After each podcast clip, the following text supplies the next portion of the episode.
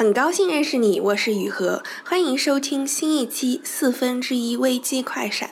四分之一危机呢，quarter life crisis，说的是二十多岁的时候，你的人生已经过完了四分之一，你会面对很多人生新的课题，工作之后会有很多新的问题出现。每期节目呢，大约二十分钟左右，我将会和我的朋友一起聊一聊自己的故事和经历。噔噔噔，开始。今天的话题，我先开头好了，因为我从小其实就是会被别人评价成是一个很努力的人，就是小学的时候什么，上学时候老师写的那种什么期末什么学生手册上的评语，就连老师也说也会说我是一个很努力的人。然后今天想聊这个话题，也是因为最近看《乘风破浪的姐姐》，很多人会诟病蓝盈莹式的努力，对吧？所以我们今天就来聊一下。努力这个话题，你你小时候会被别人评价成是一个很努力的人吗？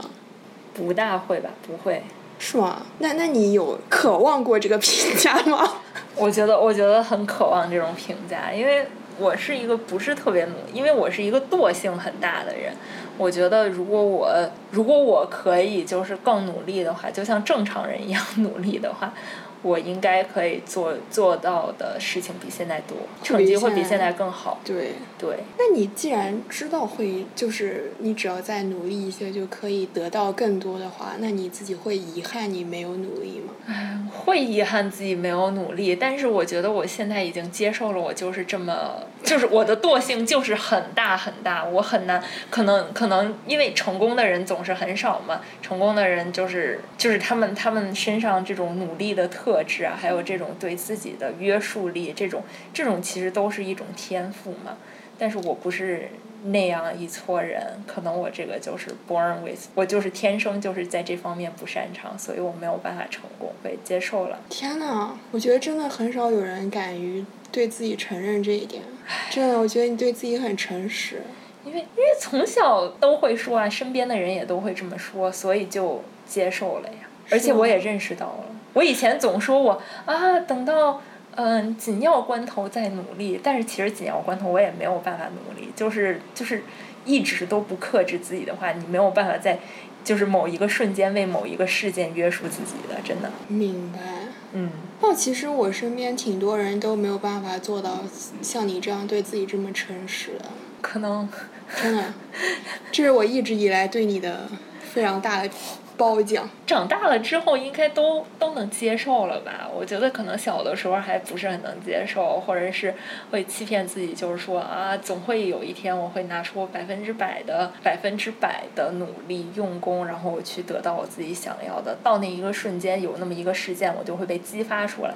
但是我我已经经过那那种事件了，也并没有激发出来我，所以我也认识到了。但是你小时候就是，其实小时候我觉得大部分人还是挺渴望别人说你是一个聪明的人，而不是说你是一个努力的人。就因为我身边有一个朋友，他就是从小到大就是一直别人对他最大的、最多的褒奖就是你是一个特别认真、努力、踏实的人。就是他从小学到工作上，所有周边所有人基本上都是对他这个评价。对，然后他就会觉得，某种程度上会觉得，首先第一就是别人对他的评价是固定的，会让他觉得自己好像没有变化，没有成长。然后第二就是，那别人这样说会不会觉得？是在说我不够聪明，不够有灵气。那你觉得，就是如果别人说你是一个很努力的人，你觉得是一种褒奖吗？我觉得是一种褒奖。是吗？这个首先第一点是因为是因为因为基于我之前从小到大的我我对自己的这种缺点的认识，因为我因为我本身做到努力对我很不容易，努力和认真，因为我其实我很多时候我就。烦了，所以我我知道我可以，比如说我可以把这篇文章再 polish，就是再再仔细的看几遍，再润色一下。但是我知道我可以这样做，但是我就是很烦这样做，我可能就就就就把它交出去了或者怎样的。嗯，我我觉得如果评价我认真努力的话，这个是对，就是说相当于，比如说你对一个不聪明的人说你很聪明，然后说什么，或者你很有灵感在这上面，就是其实就是对你的，就是对我的一个缺，就是我不大擅长的事情，然后鼓励了我，所以我我觉得这当然是一种对我的褒奖啊。然后而且你说我现在认真努力的话，会强化这一点，然后会鼓励我做到更多。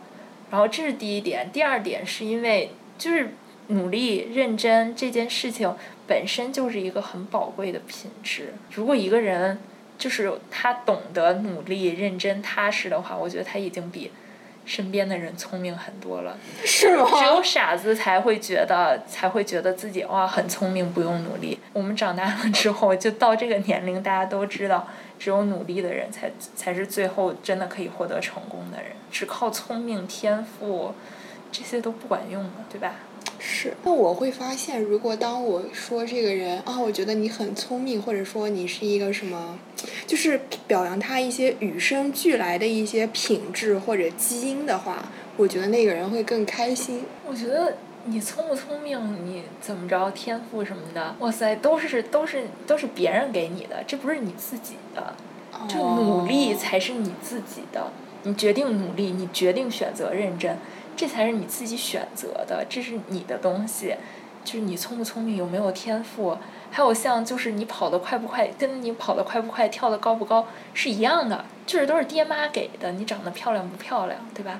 虽然这些都很 fancy 很不错，然后如果别人夸你漂亮，和夸你哇塞你天生脑子就好这种，那你肯定是有一种哦天生就比别人强的这种感觉。但是到最后的最后，我觉得还是还是要靠你自己努力，还有这些才可以获得成功。哎，那你你你你你努力的时候会因会有因为是 peer pressure？因为有的时候我也会觉得，其实有些时候的最后的可能在在拼拼命的奋力一搏，有的时候真的是因为 peer pressure。会啊，我觉得努力当然有一部分肯定是因为你看周围的人很优秀，你也就是想。努力一些嘛，见贤思齐，对不对？但是我觉得更大的，因为努力也是对抗你的惰性的，惰性是与生俱来的。然后你为了付出很多的话，你不可能仅仅是因为一种出于恐惧，就是。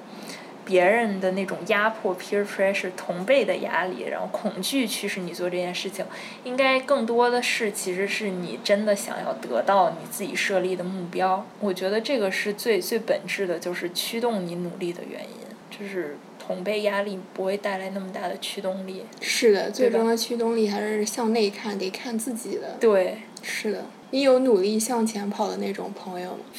会给你很大的 peer pressure 吗？努力向前跑的朋友，这得看什么人吧。就是，就是有那种上学的时候，是不是有人就是会问你，就是老问你什么复习到哪儿了，每天复习多长时间，作业写了吗？然后那道题你会做吗？什么考试你拿了多少分儿啊？是不是肯定有这种人？就是这种人就挺烦的，这也不是 peer pressure 吧？可能都超越 peer pressure 了。我觉得他有点儿，哎，有点像 blue win win 那种。蓝莹莹是吧？我觉得努力会给我 peer pressure 的人。有两种吧，一种是那种就是是那种就比如说他花了很多时间去做这件事情，但是他可能对外说，哎，我也没怎么努力，对我就随便看了一眼，我就复习了一两一两个晚上，然后就做到了这样。对，但但是但是就是可能这个是上学的时候会有人这样做，因为我觉得那样做的人可能会觉得就虚荣心比较强，因为会觉得他们会觉得学神的光环比学霸的光环要大很多。对，工作了之后你会知道啊，其实这样的人是不存在的。我觉得，对，因为我觉得就是就是就那种，比如说像什么高考状元那种，就我觉得那种都是拼命花时间投入了很多的那种。不是那种不是天赋型选手。第二个会努力会让我觉得有 peer pressure 的人是，他们觉得他们要争取的东西，要得到的东西是一个有限的数量。就比如说，就是大家都想要的是一块饼那么大的东西，然后他觉得他更努力、更想得到、更有企图心的话，他得到的那块饼就会大一些，那剩下的饼就会少一些。我会觉得那样的人会给我比较大的 peer pressure。但是跳出来想的话，其实大家并不是在争夺一个有限的东西，或者说是零和游戏。但是也确实有人努力，但是他不会给你造成压力啊。我觉得那样的人也是有的。比如说呢？我不知道你有没有遇到过那种，就是你看他很努力，然后你也想很努力，但不，你你你努力不是出出于对别人努力，然后自己达不到的那种恐惧，是就是看他努力就觉得我也应该跟他一起积极向上的那种感觉。哦，明白明白明白。对不对？肯定是有这种人的，肯定有人给你带来过这种正向的、积极的反馈。对对对对对，说的有道理。我觉得那个属于就是一直向前跑跑步型选手，然后没有特别在乎身边的人的那种。对，我觉得是给给会给给你 peer pressure 的那种努力型选手，是属于 向前跑的同时要向全世界宣告自己很厉害。有有道理，有道理。就是向前跑的时候还得。嘲笑一下身边的对手，或者说给身边的人一些压力，然后往回看一眼，然后给别人比一个手势，表示你没有我厉害。我觉得是那种。是的。哎，那你那你身边是那种特别努力向前跑的朋友多，还是说，就是说你跟他的对立面是那种躺平派？就是从葛优躺开始火了的躺平派这样的人比较多。我觉得大多数人都是仰卧起坐吧。什么叫仰卧起坐？仰卧起坐其实就可以理解成，我觉得是不是可以理解成 work-life balance？你起坐了，你起来跑了，就是你在 work，就是你工作嘛。你想努力拼搏向上，达到自己的目标，这种很积极的这种，像打了鸡血一样的这种。然后躺平就是歇一会儿嘛，take your time，然后 enjoy your life，对不对？对不对？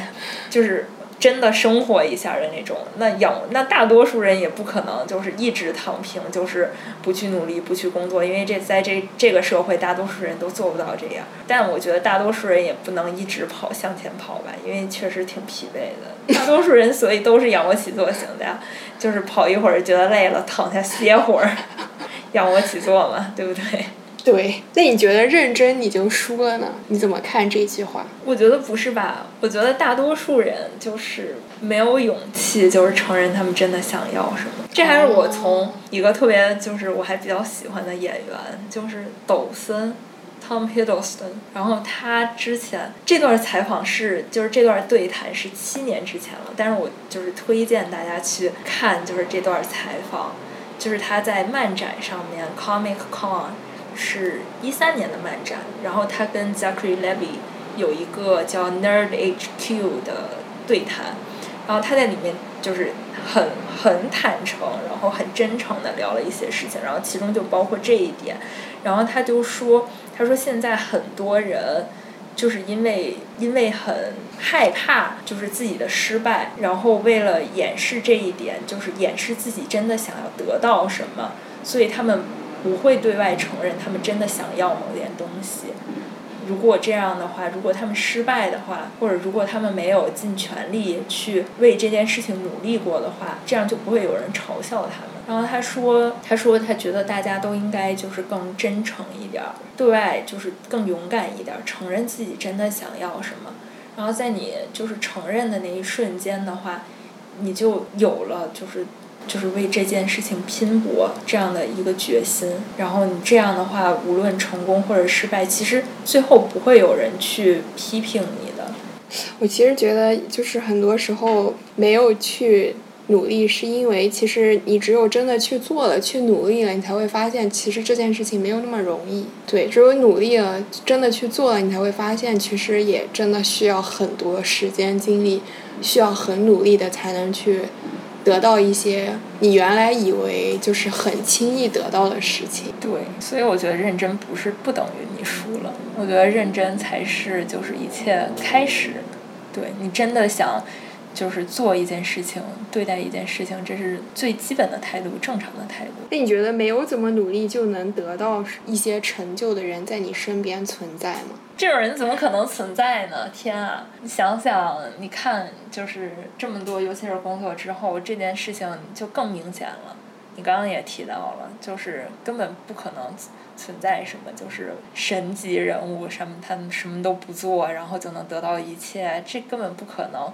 要要不然就是就是他得到的那件东西，就是相对于他来说不算什么成就，不算就是真正意义上的成绩，所以不存在这样的人。是的，我也觉得，因为某种程度上，就是你没有努力去做过那件事情的话，你就你可以告诉自己，或者说你可以告诉别人，只不过因为我没有去做，只不过因为我没有去努力，所以我没有得到。但是只要我去做了的话，我还是可以得到的。但实际上，我觉得很多时候会发现，其实你努力了，你发现其实也很难得到。其实我觉得最难的是。如果他他说如果我去做了，我就去可以得到。其实最难的那个部分被他省略了，就是去做，就做这件事情。这个很长的过程里面，其实是会遇到很多困难的。对，是的。所以，而且努力本身也非常的难，非有非常大的阻力，所以也不是一个特别简单。就是，嗯，就是到某一个阶段，你觉得我。我现在就是遇到某一个事情，我就可以把我自己约束起来，然后为这个目标什么不分黑夜白天的努力。这个努力不是你一瞬间就可以做到的事情，不是某一件事情激发你，你就可以发现你的自制力就可以找回你的那种事情。其实这是一个很难。很艰难，然后而且需要很长久的这种练习，然后才可以得到的事情。你觉得躺平和顺其自然、随遇而安有什么区别吗？我觉得躺平就是顺其自然、随遇而安吧。是吗？对。就是我，我其实觉得“躺平”这个词是很多人用来自嘲的，就是说它不是一个非常褒义的事情。但是我觉得在传统的中文的语境里面，“顺其自然、随遇而安”是。某种程度上是带有褒义的，就是说是觉得教导人，就是说不争也有属于自己的世界。我其实觉得这两个不是不是一回事。没有，因为顺其自然、随遇而安是褒义的。你刚刚也说了，是基于我们国家的文化的传统嘛。但是现在我们国家的文化已经变了呀，这种文化了。现现在的文化就是被资本驱使，然后你需要努力嘛，对吧？就是这种九九六是福报，就是这种文化了。所以说，所以说衍生出来的躺平变成了自嘲，随遇而安。就是等于躺平，然后所以他才会有这种自嘲的概念。哦。是因为这个随遇而安是一种褒义，是因为不是在我们现在这个社会里面它是褒义，或者说我们现在虽然。精神上接受或者文化上面认同，这个是一个这个是一个不错的词。但是当真正有人这么去做的话，结合现在的这种很多企业的狼性文化呀，什么九九六是福报啊这种，他也只会说自己现在这种随遇而安的状态其实是躺平，是在自嘲自己，对不对？对，这其实这其实就是逻辑链完整了。对对对，非常完整。跟大家聊完之后呢，我还想再补充几点，啊，首先想说的是，如果努力看不到成果怎么办？其实努力的成果肯定是滞后的。我觉得现在最起码你要以半年为单位去看待你的努力有没有发生实质性的改变，你有没有收获到努力之后的成果。因为我写手账嘛，所以我非常清楚自己当下的状态，因为我对自己非常诚实。那如果我去翻看自己去年的手账，我就会知道，哎，我去年差不多时候，去年在发生这些努力和改变之前，我自己大概是什么样的状态。那这样对比的话，我就会知道从去年。到今年，我发生了哪些改变？我有哪些努力之后的成果？而且努力并不是从很大的事情开始的，是从很小的事情开始的。改变是一点一点发生的。比如说，你这个星期和上个星期有什么不一样？如果你觉得没有的话，那你这个星期是如何保持这两个星期处于同样的状态的呢？这也是很不简单的事情啊。然后第二个想说的就是再来聊一下大环境的问题。最近有个词很火，就是内卷。内卷呢是说在社会发展到某一个阶段之后呢，社会好像处于一种停滞不前、无法转变的一种现象。很多人会问：那我自己的努力有什么意义呢？个人努力又有什么用呢？这个跟努力的回报、个人回报是一样的。社会的变化和进展不是线性。匀速发展的，就像个人的成长和职业发展也不是线性均匀的向前发展的。你不可能每年会有同样的进步，你不可能每年都处于匀速发展的一条赛道上，你也不可能每年会收获同样的。果实，比如说在一级市场投资里，很多项目其实沉浮了很久，他们突然在某个时间点、某一个红利窗口找到了一个突破口，一飞冲天。那人的个人的成长和发展也是这样的，你不可能每年都会拿到同样优秀的项目，你也不可能每年都处于同样速度的成长中。到了某一个窗口期，到了某一个看似不经意的一个决定。你突然收获了可以顶上过去五年的努力，就像粮食和庄稼的收成一样，有的年是丰收年，有的年份呢收获却少一些。只有你平时一直在耕耘，到了那个临界的爆发点的那一天，你才能有充足的准备去收获非线性的、更加巨大的回报。这种非线性思维的好处呢，可以让你更加平常的面对你的生活。现在这个社会呢，每个人都想迅速的获得成功，希望收益的反馈越来越快、越来越多越好，但其实这是不太可能发生的。最后用嘉宾推荐的那个抖森 Tom Hiddleston 的一段话来收尾。这个世界上有很多人非常害怕去在乎、去付出，甚至是表现出自己很在乎，因为那样看起来不酷，因为那样会看起来自己太在乎、得失心太重。而且，如果你没有得到的话，只要你没有表现出自己很在乎，那你没有得到的话，你也能很酷的向其他人表现出自己毫不在乎、没有什么损失的样子。